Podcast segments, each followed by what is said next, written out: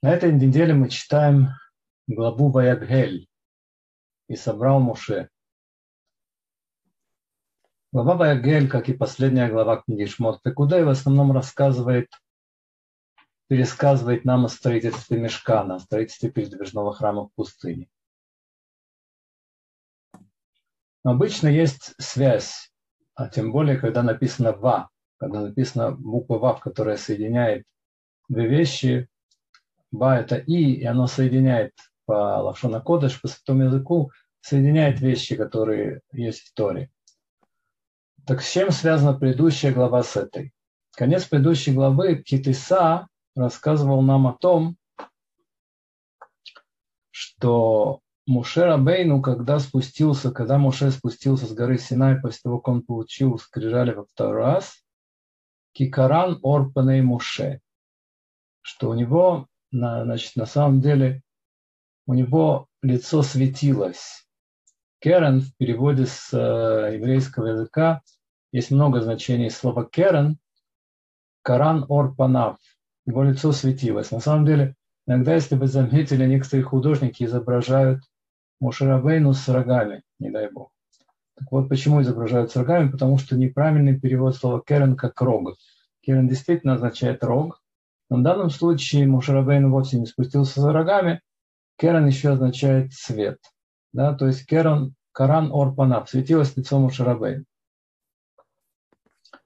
И из-за того, что светилось его лицо, из-за того, что был такой свет, который шел от его лица, царех Масве нужно было, он надевал такую накидку на себя, потому что люди боялись на него смотреть. Говорят наши мудрецы, посмотрите, какова сила греха, что еврейский народ устоял, стоял, когда получал 10 заповедей от самого Всевышнего, а после того, как сделали золотого тельца, уже не могли смотреть в лицо одного человека, в лицо Мушарабейна. Говорит Мидраш, что когда, как Всевышний сделал то, чтобы лицо Мушарабейну светилось. Что когда э, Всевышний писал Тору, то осталось у него в чернилах одна капля. Из этой капли, эту каплю как бы капнул Всевышний на Мушарабейну, на лицо его. Лицо его начало светиться. А что это была за капля? Ведь мы знаем, что если, например, обычный суфер пишет Сефер то он приготавливает чернила. У него может остаться чернила, которое он не, мож, не должен, уже не использовать, если он написал Сефер. Но Всевышний, если он пишет Сефер Тору, как можно сказать, что у него осталось чернила? Ведь Всевышний приготавливает все заранее и точно, точности. Почему мы принимаем шаббат раньше? Потому что мы не можем, как Всевышний, точно войти в шаббат. Поэтому мы принимаем шаббат раньше, чем заходит солнце. Но Всевышний у него все четко и точно. Когда написано, что Всевышний, когда Мушарабейну говорит в Египте «ке», примерно в 12 часов ночи. Примерно в 12 часов ночи Мушарабейну говорит, Всевышний пройдет по земле Египта и поразит всякого первенца. Почему Мушарабейну говорит примерно? Потому что часы бывают у людей разные. У одного, например, они могут спешить, у другого могут отставать. Значит, у того, кто спешит, он подумает, что уже прошло 12 часов и Всевышний не поразил, как обещал Муше. А у того, кто отстают, значит, того, у кого часы а, спешат, он может подумать, что Всевышний уже поразил до того, до 12 часов. Того, кого часы отстают, он может подумать, что Всевышний не выполнил свои обещания.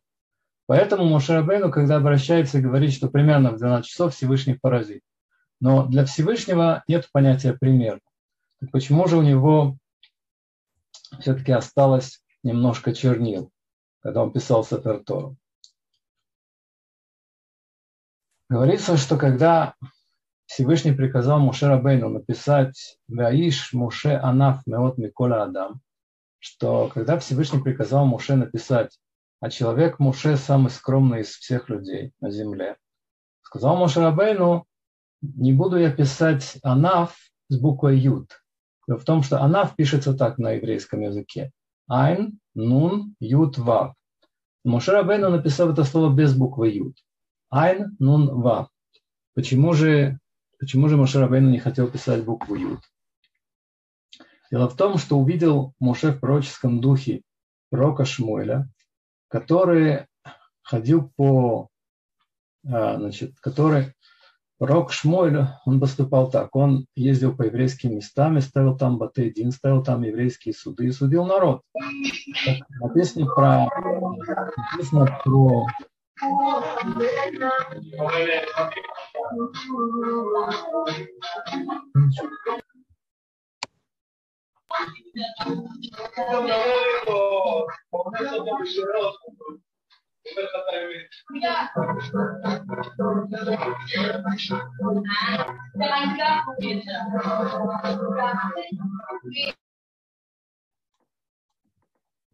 Написано про Моше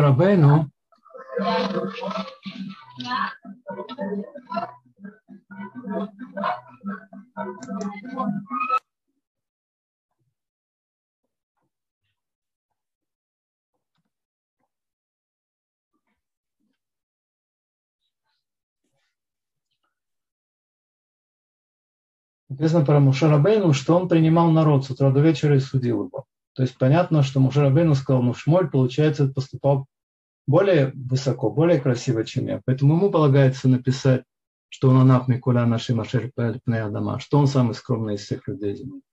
Поэтому был такой компромисс как бы между Богом и Муше, что Мушарабейну пишет скромно, но пишет это без буквы Йод. Точно так же, как в книге Вайкра, в следующей книге Торы, был компромисс между Всевышним и Муше, когда Муше написал Вайкра с маленькой буквой Алиф и возвал Всевышний к Муше, написал с маленькой буквой Алиф.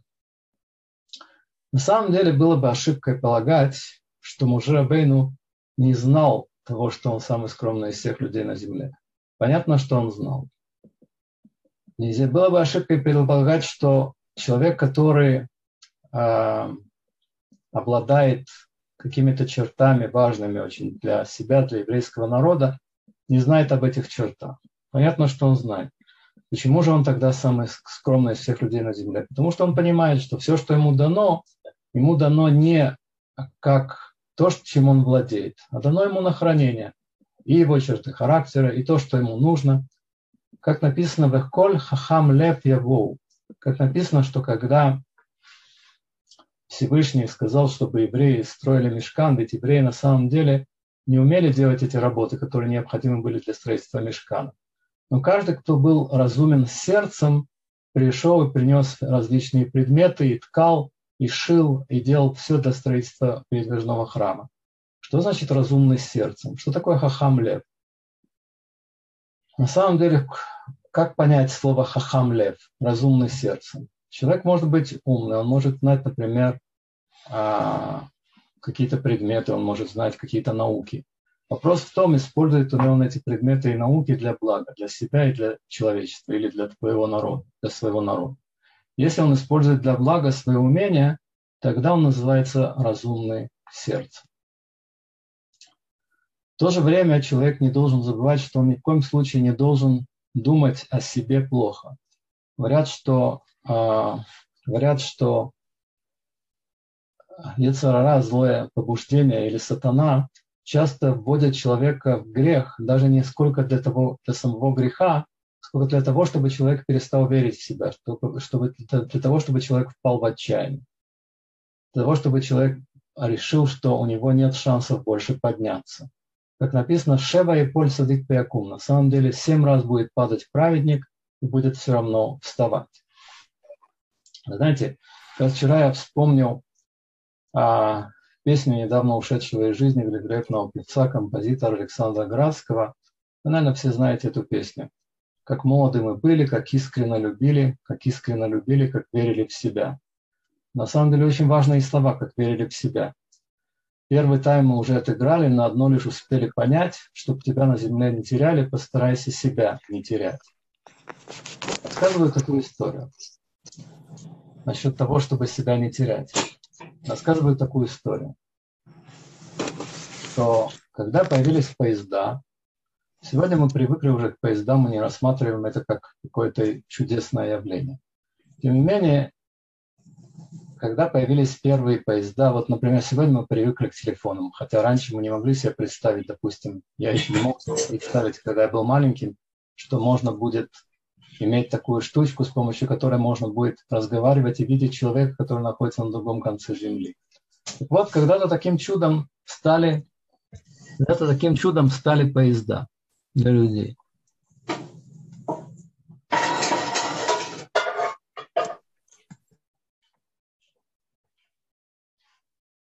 Так вот, рассказывают, что был один крестьянин. Он был зажиточный. И этот зажиточный крестьянин жил в одной деревне. Вот ему рассказали, что ему, зажиточному крестьянину, что появились кареты, которые ездят без лошадей. Он не верил своим ушам. Как это может быть? Ну, так ему изобразили поезда. Как это может быть? Кареты, которые ездят без лошадей? Как это понять? Может карета ехать без лошади? Тогда ему сказали, что он может поехать в большой город и посмотреть на карету без лошади. Окей. Он собирал деньги, собирал, ну не надо было много собирать, он был зажиточный человек. Нанял кучера, поехал в большой город, пришел на вокзал, действительно видят, стоят кареты.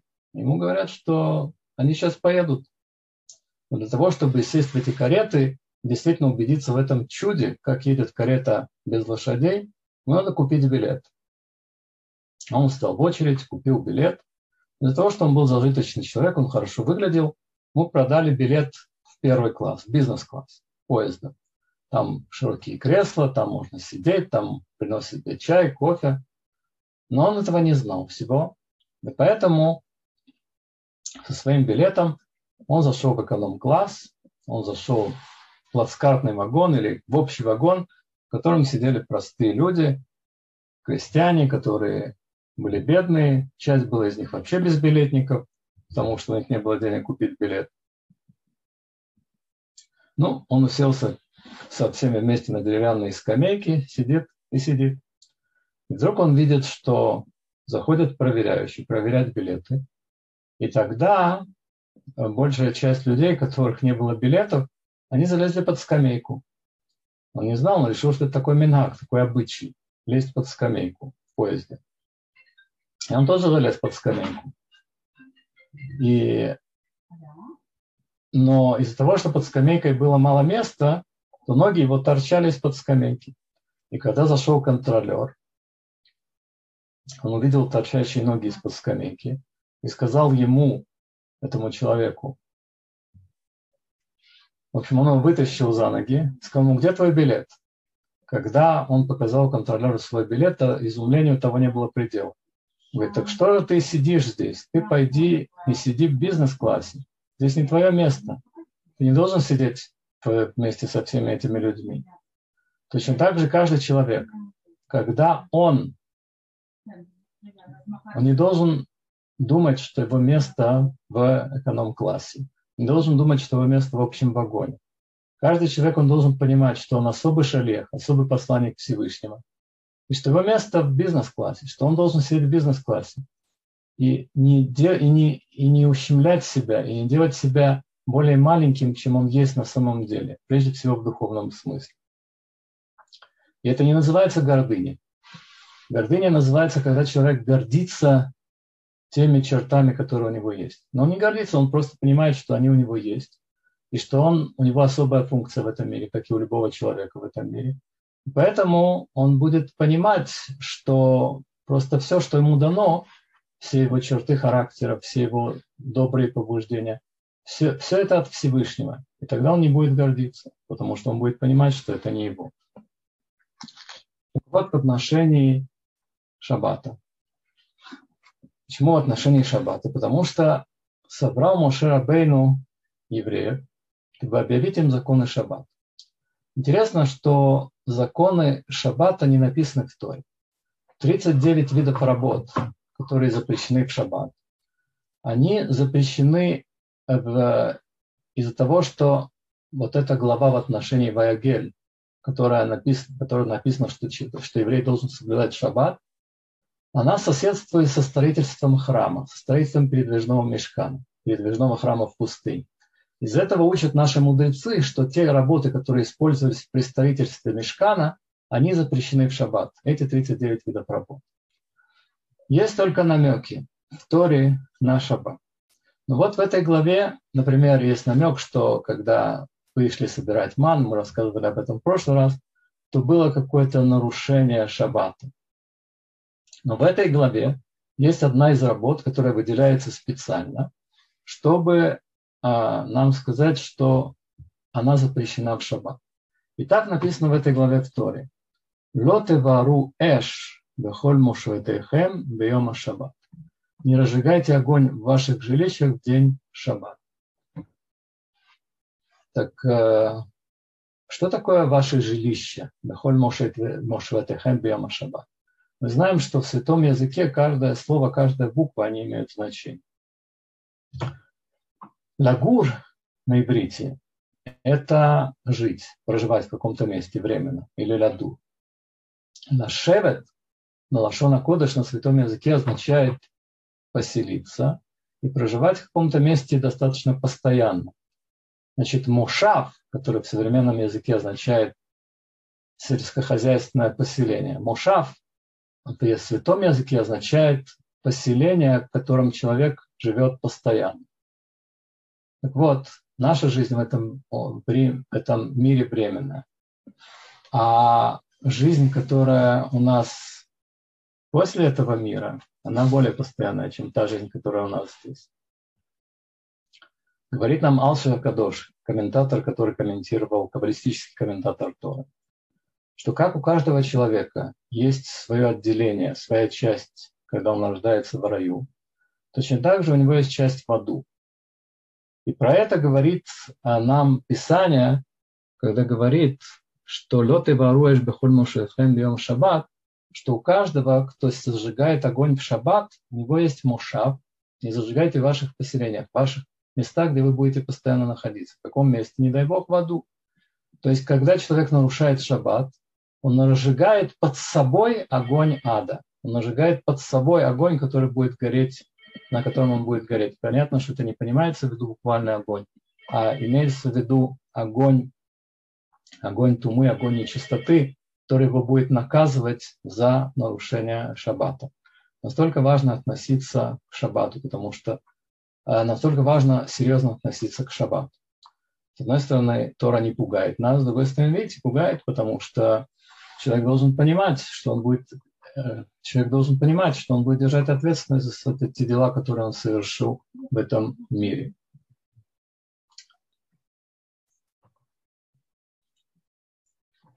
Значит, в одном из, такая рассказываю такую историю, что в одном из э, поселений в Израиле, которое было нерелигиозное поселение – был Балтшува. Жил Балтшува. Балтшува – это человек, который вернулся к Богу, вернулся к соблюдению заповедей. Еврей, который вернулся к соблюдению заповедей, называется Бальтшува. У него был там мини-маркет. У Коли такой небольшой магазинчик. Это было на севере Израиля. И вот он рассказывает такую историю, что в Эрев Шаббат значит, перед шаббатом, перед наступлением шаббата, примерно за два часа до наступления шаббата, когда он уже собирался закрывать свой магазин к шаббату, вдруг он увидел человека, который бежит к его магазину. Это был нерелигиозный еврей из э, жителей этого места, который ему прокричал, подожди, подожди, не закрывай магазин, не закрывай магазин, подожди меня. Когда он достиг магазина, он говорит хозяину магазина так. Ой, как здорово, что я тебя застал перед закрытием магазина. Как здорово, что я успел, он говорит. Ведь если бы я не успел бы, я не знаю, что бы я делал в шаббат. Что ты хотел купить на шаббат, спросил его хозяин магазина. Вино, или халы, или свечи. Нет, ответил человек. Я хотел, еврей там был, я хотел купить две пачки Мальбора, сигарет. Потому что примерно полчаса назад я увидел, что у меня кончились сигареты. И слава Богу, что я успел дойти до тебя, потому что если бы не ты, то как бы я остался в шаббат без сигарет. Хозяин магазина почувствовал, что его руки становятся тяжелыми. Он не мог достать пачки сигарет. Руки задрожали, потому что, ну как он может допустить такую вещь, чтобы другой еврей нарушал шаббат, курил бы сигареты еще из-за него в шаббат. Надо сказать, что когда у Равшаха был один из учеников Ешивы, который курил, и Равшах очень старался, чтобы он бросил курить. Когда Равшаха спросили, почему он так старается, чтобы, бросить, чтобы этот парень бросил курить, то спросили его так, что никто не знал, он об этом никому не говорил, но он ответил так, что он боится, что этот парень станет нерелигиозным в итоге. Тогда, если он будет курить, он будет курить шаббат тоже. Так это и произошло. Рабшав добился, чтобы в Ешиве он бросил курить. Тогда получилось, что раз он не курит, то в шаббат он тоже не будет курить. Так вот, у него задрожали руки. Как же он может продать еврею две пачки сигарет перед шаббатом?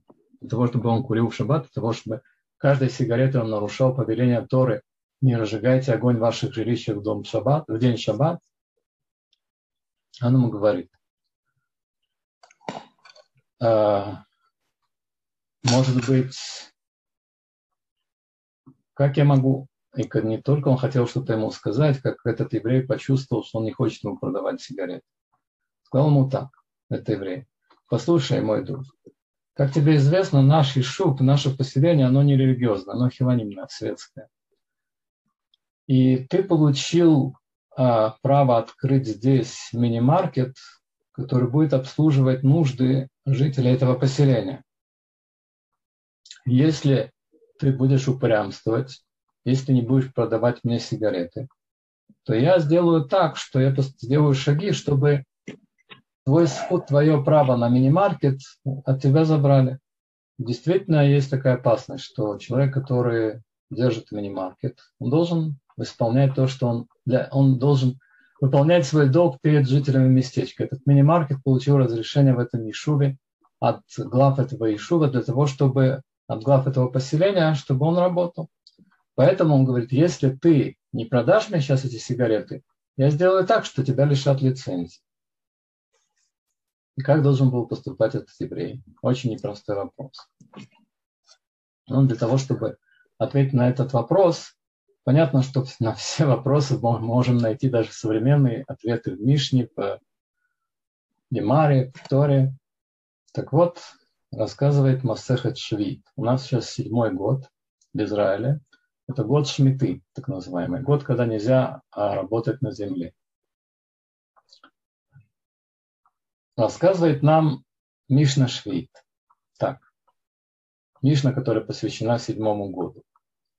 Бейт Гилель разрешает продать корову, разрешает продать корову или быка, которые пашут в шаббат, в седьмой год. Разрешает продать в седьмой год. Известно, что раньше не трактора пахали, да, а быки и коровы. Почему? Значит, Потому что он может ее зарезать. Что это значит? Если один еврей приходит к другому в седьмой год и просит ему продать быка или корову, так вот, в принципе, быка или корову, в принципе, быка или корову нельзя продавать. В общем-то, для седьмого года, если он хочет на них пахать. Но кто тебе сказал, что он, он на них собирается пахать? Возможно, он собирается ее зарезать. Поэтому если он пришел у тебя покупать быка или корову, и ты не спрашиваешь его, для чего он покупает этого быка или корову, то ты можешь ему спокойно продавать, потому что, говорит Бейт Гилель, может быть, он ее покупает не для того, чтобы пахать на ней в седьмой год, а для того, чтобы ее зарезать. Так? Хорошо.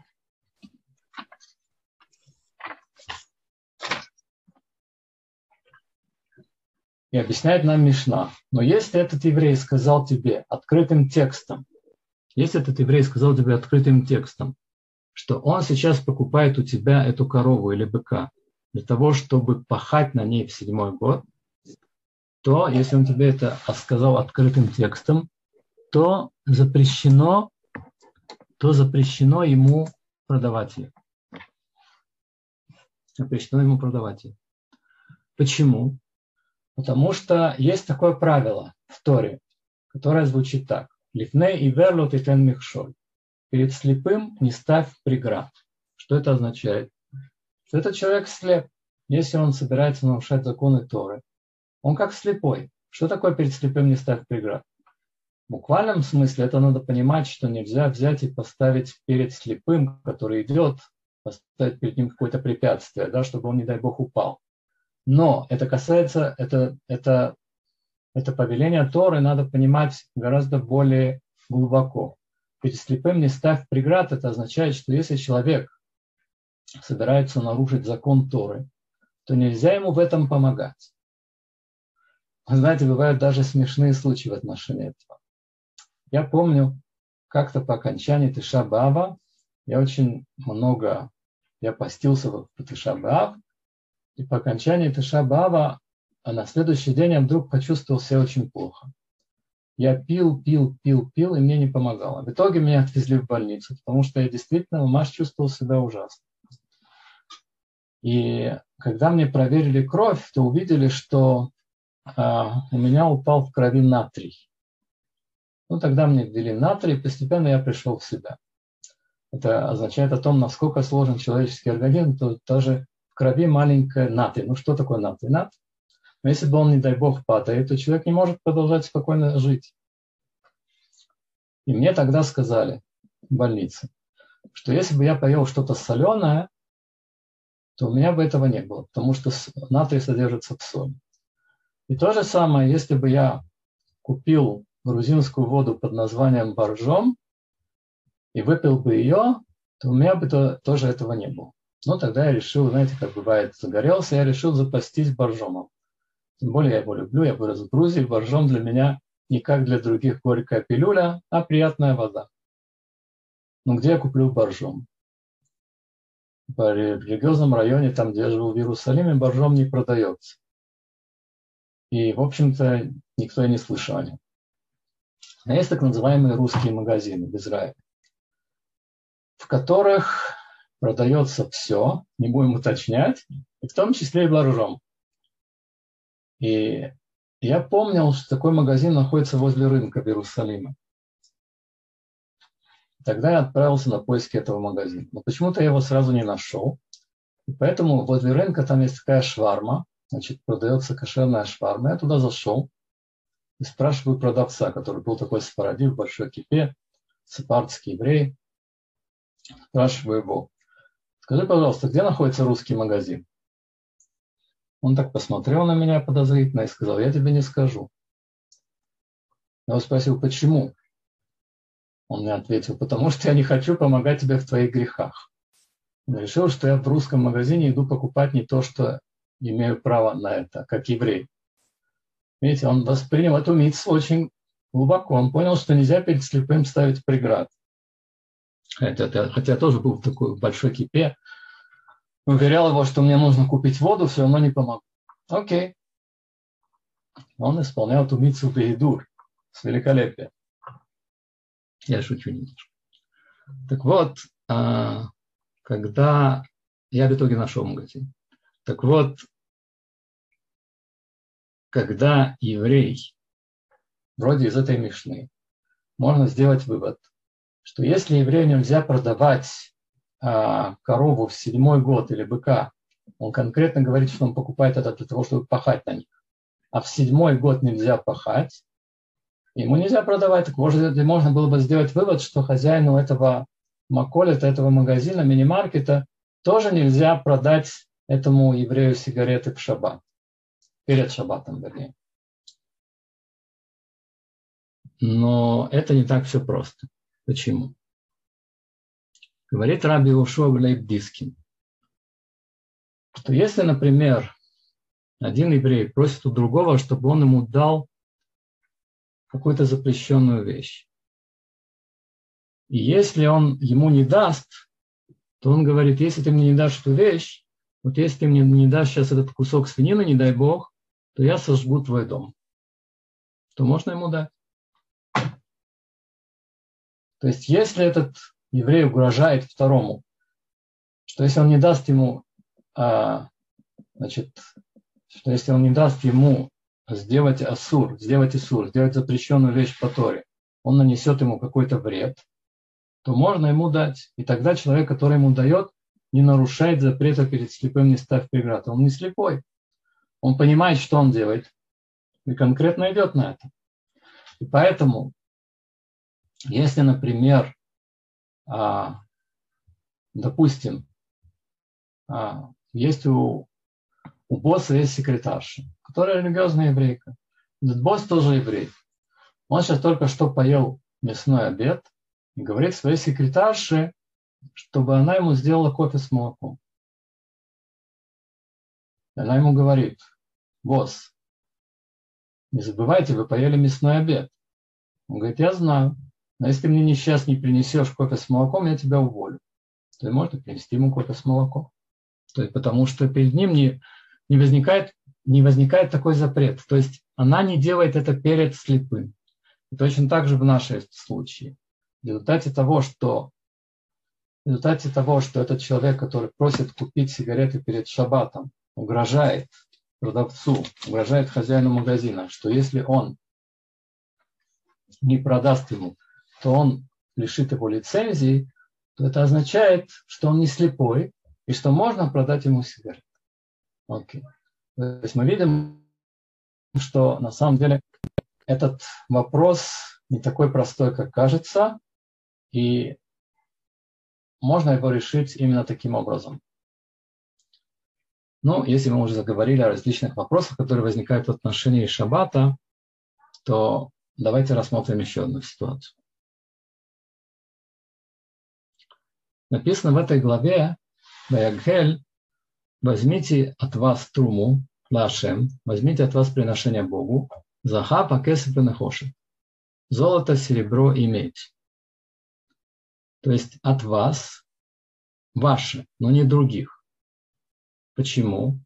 Потому что если ты, например, не дай Бог, украл что-то, то не приноси это в храм Господний. Ворованное не приноси в храм Господний. Рассказываю такую историю. Вообще наше поколение называется поколением Шувы. Почему? Потому что очень многие евреи, которые были отдалены, тем более евреи бывшего Советского Союза, которые были отдалены от Торы не по своей воле, они возвращаются к Богу. И вот не только советские евреи. Вот про одного еврея.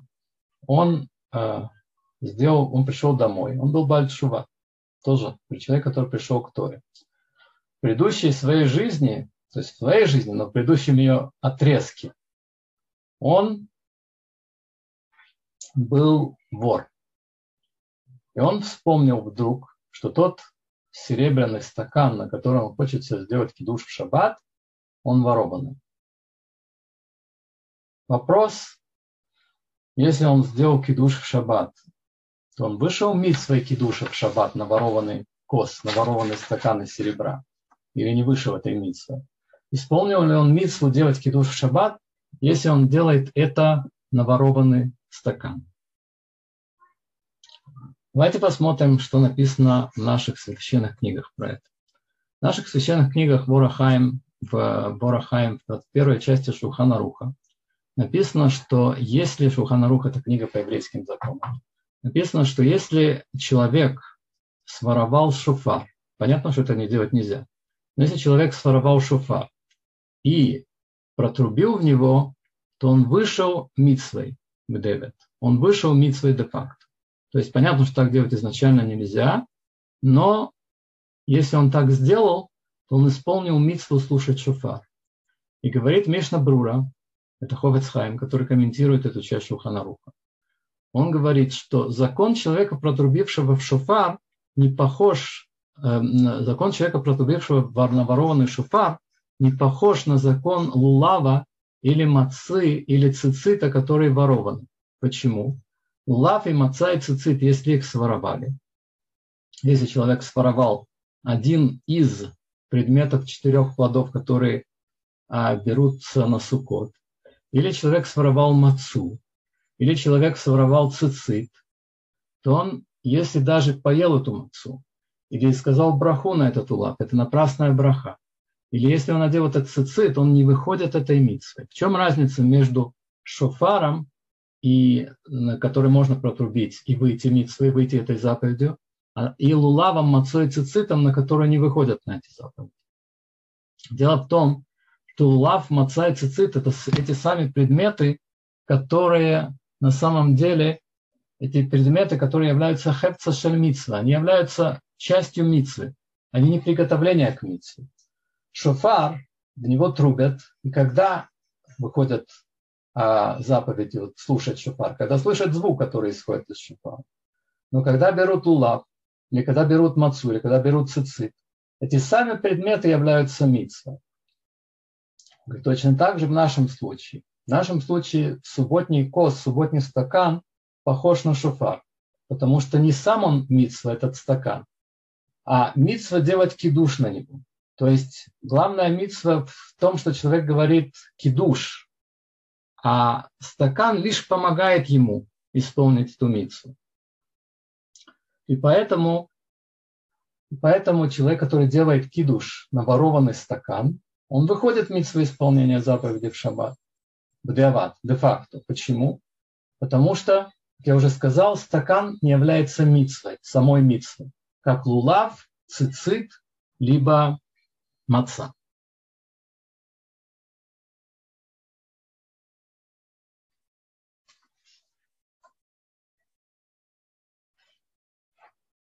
Мы говорили сегодня про Ховецхайма, Мишна Брура, основная книга, которую Хопецхайм написал, хотя на самом деле а, Хопецхайм называется Хопецхаймом по книге Хопецхайм, по названию книги про Лашонара, про злоязычие. Но не менее его известный труд Мишна Брура.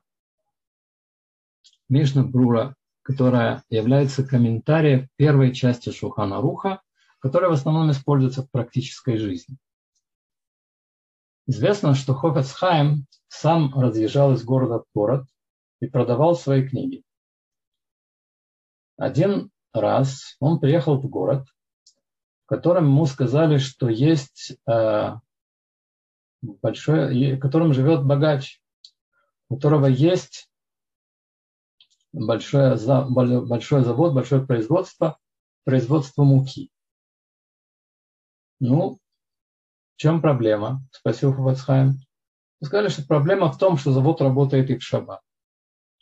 Тогда Ховацхайм поспешил к этому богачу и спросил его, скажи, пожалуйста, твой завод работает в шаббат? Ответил ему богач, да. Ховацхайм хотел, пытался ему объяснить, как важно соблюдать шаббат, важно закрывать производство в шаббат. Сказал ему этот упрямый богач. А, мои мельницы не перестанут молоть в шаббат. Они будут работать в шаббат. Пытался его Хоббетсхайм говорить и никак. В конце концов, Хоббетсхайм его спрашивает, ну почему ты так упрямишься? Ты ведь еврей, ты ведь понимаешь важность шаббат. Сказал ему Раби, каждый день я зарабатываю со своего завода 4000 рублей. Шаббат в том числе. 4 тысячи рублей я имею со своего завода. Так что я должен этого лишиться? Ответил ему Хопецхайм. Действительно, 4 тысячи рублей – это большая сумма. Но написано в Торе, в этой главе, Баякель, Шешет ямим таасем лаха, вайом ашви елахем шаббат кодеш, елахем кодеш. Написано в этой главе, шесть дней будешь ты делать твою работу, а седьмой день у тебя будет кодеш, святой. Почему это написано рядом? Что когда ты будешь седьмой день делать кодыш святым, тогда у тебя будет шесть дней, ты будешь делать свою работу. Ты, ты хочешь, чтобы твой завод работал шесть дней, а условие этого, чтобы он отдыхал в шаббат. Сказал богач, Рэбе, вы меня пугаете?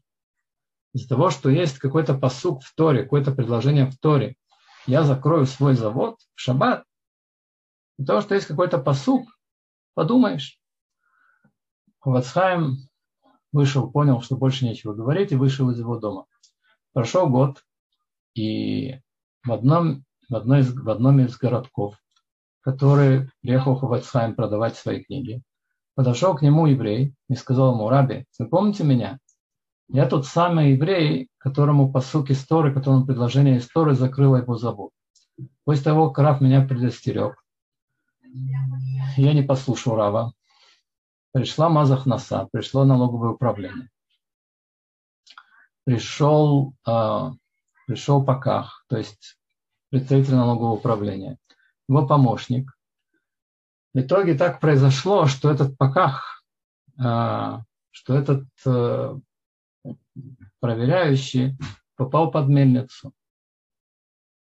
И его помощник сказал, что это я его толкнул.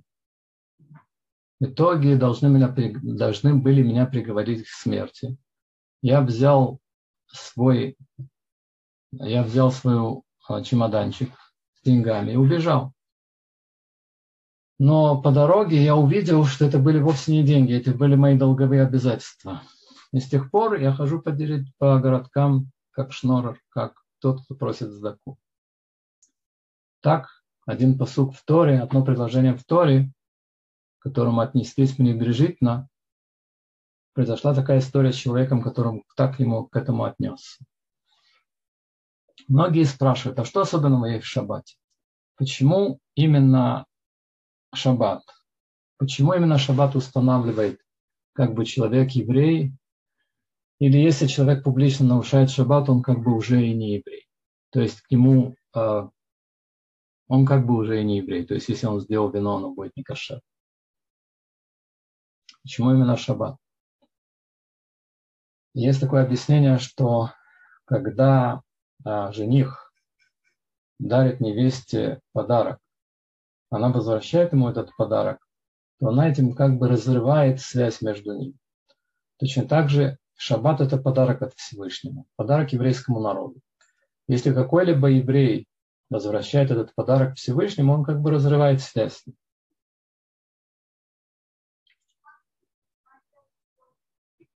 Рассказываю такую историю, что значит, пришел парень, который обручился купить свой обрученный дорогой подарок. Он пришел в магазин часов. Продавец ему вытащил часы, которые он обычно продавал тем, которые дарят своим невестам подарки на Ируси, на обручение. Но этот парень, он не хотел довольствоваться обычными часами за 400 долларов. Он сказал, ты знаешь что, такого продавцу, покажи мне часы, начиная с 2000 долларов после того, как он выбрал очень красивые, самые красивые, самые дорогие часы, которые были в магазине, он попросил, чтобы ему красиво обернули. Потому что красиво обернуть это тоже должно соответствовать такому подарку. Но только обертка обошлась ему 80 долларов. Но это еще не все. Он должен увидеть, как отреагирует обрученная ему невеста на это. Он нанял фотографа, просил, чтобы фотограф стоял рядом с невестой в тот момент, когда она откроет подарок. Чтобы, когда она откроет подарок, фотограф увидел ее реакцию и сфотографировал бы ее в этот момент. И настал, наконец, этот день, когда он обручается. Фотограф уже был готов. Подарок был завернут, и вот невеста открывает подарок. Их, она говорит, что это за часы? Что это за часы такие? Какие ужасные часы. Ну, так делают, так можно себя вести. Что это за невеста? Если бы у этого парня был бы кассепет, был бы эм, место, куда прячут так? Что бы он бы спрятал там?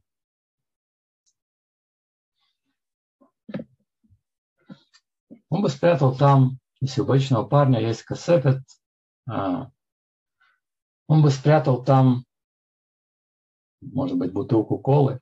Но если бы у богатого человека был бы кассетет, что бы он спрятал там?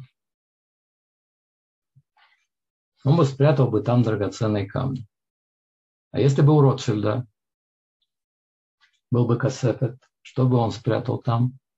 Ротшильд? У него был бы не просто кассетет, у него был бы кассетет, состоящий из нескольких комнат. У него был бы кассетет, который предназначен для золота, для серебра, для бриллиантов, для жемчуга, для наличных денег. А если бы у царя был бы кассетет, то что бы он спрятал там? А если бы царь всех царей имел бы кассетет, что бы он спрятал там? Сказал Всевышний, у меня есть в моем о царе в, моем, в моих сокровищницах есть самая дорогая вещь. Она называется шаббат. Это называют шаббат. И эту, этот подарок он захотел дать своей обрученной еврейскому народу.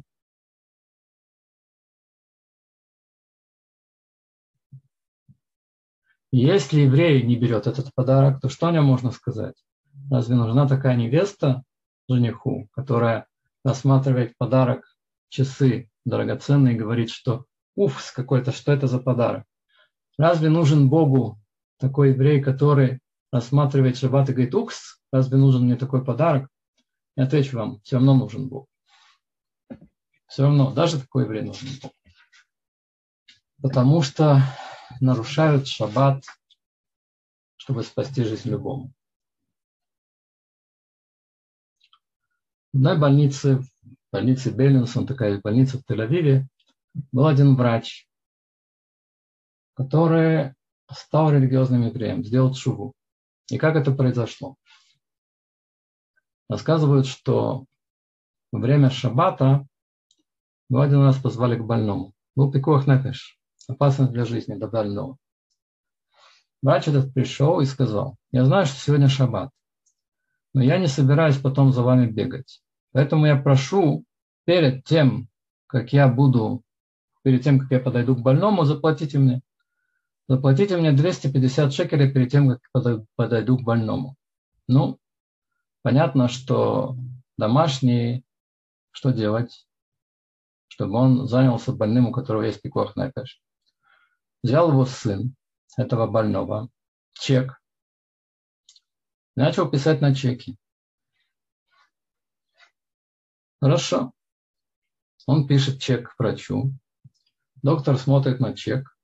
И вдруг он видит, что вместо суммы Матаем Хамишим 250 шекелей, этот еврей пишет Элет, тысяча шекелей. Почему? Вместо того, чтобы писать 13 букв в шаббат, он предпочитает написать три буквы. Если писать 250, это будет Матаем Хамишим. Если писать, дело в том, что если на чеке просто написана сумма цифрами, то это не годится. Нужно написать сумму словами. Так вот, если писать Матаем Хамишим, 250 это 13 букв. А если писать Элев, то это три буквы. Говорит ему врач, послушай, ты, у вас большая семья, очень много детей, и ты не богатый человек. Почему ты пишешь так? Почему ты пишешь тысячу? Говорит ему этот еврей, я уважаю шаббат. Я уважаю шаббат. Пошел этот, ну, врач взял чек, значит, приступил, помог больному и пошел домой. Вдруг в четверг этот еврей получает телефонный звонок от этого врача. Послушай, говорит ему этот врач, ты бы мог мне уделить, уделить время? Я хочу прийти к тебе со своей женой. Они сидят у этого еврея. Врач ему рассказывает, Муцей Шаббат, я и жена не смыкали глаз всю ночь. Я из религиозного дома. Моя жена из религиозного дома. И так произошло, что мы отошли от религии. Но на меня оказало такое влияние твой поступок, что ты из-за того, чтобы написать на 10 букв меньше, был готов отдать тысячу мне шекелей, а не 250, это произвело на меня обалденное впечатление, огромное впечатление.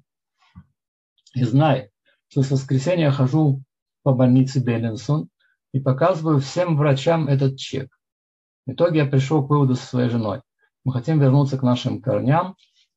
И я, я пришел к тебе для того, чтобы ты мне помог, для того, чтобы ты мне помог усилиться в моей вере, в моей Торе. Ну, поступок Кедужа Шем, освящение имени Господа, такой поступок.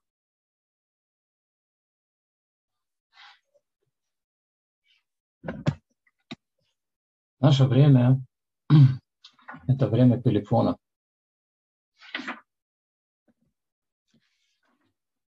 Время телефона.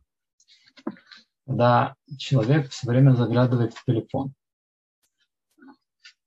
Даже вот, когда его нет рядом телефона, он думает о телефоне.